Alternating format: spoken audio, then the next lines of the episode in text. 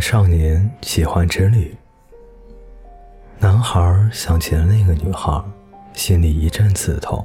在他居住的镇上，应该也会有卖爆米花的。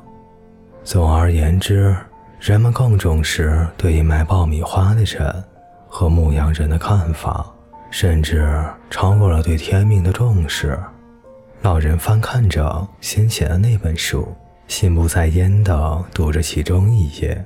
男孩等了一会儿，随后便以老人先前对待他的方式打断了老人的阅读。您为什么跟我讲这些事？因为你意欲履行自己的天命，并差一点儿就放弃了。您总是在这种时刻出现吗？一向如此，但是不见得总是以这种方式出现。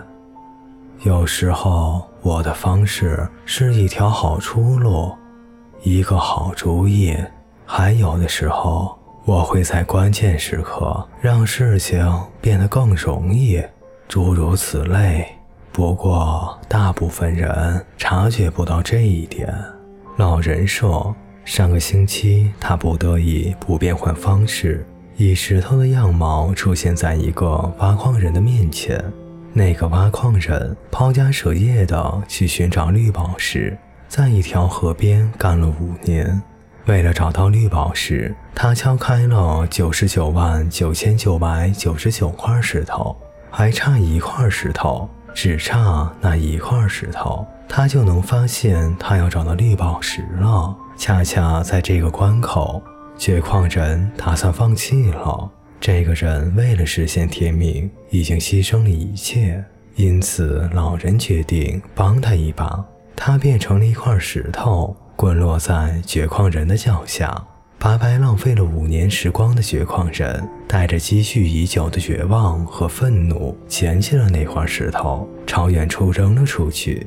这一掷力量极大，那石头砸在了另一块石头上。竟把另一块石头砸得爆裂开来，砸出了世上最美的一块绿宝石。人们很早就学会了生活的道理。老人说，眼中露出一丝苦涩。也许正是因为如此，他们才会早早的就放弃了他们。世界就是如此。男孩突然想起。此番交谈的起因是关于隐藏宝藏的话题。财宝可能被水流冲出地面，也可能被洪水掩埋于土地之下。老人说：“如果你想要知道你那批财宝的下落，就必须把你羊群中十分之一的羊给我。把财宝的十分之一给你不行吗？”老人看起来很失望。如果东西还没到手，你就先许诺于人，那你就不会积极去争取了。男孩说：“他已经答应把财宝的十分之一给那个吉普赛老妇人了。”吉普赛人都是机灵鬼。老人叹了一口气，但不管怎么样，这是件好事，他让你明白了。生活中一切都要付出代价，这正是光明斗士意图教导人们的。老人把书还给了男孩。明天还是这个时间，你把羊群中十分之一的羊带来给我，我将告诉你如何找到那批财宝。再见。随后，他消失在广场的一角。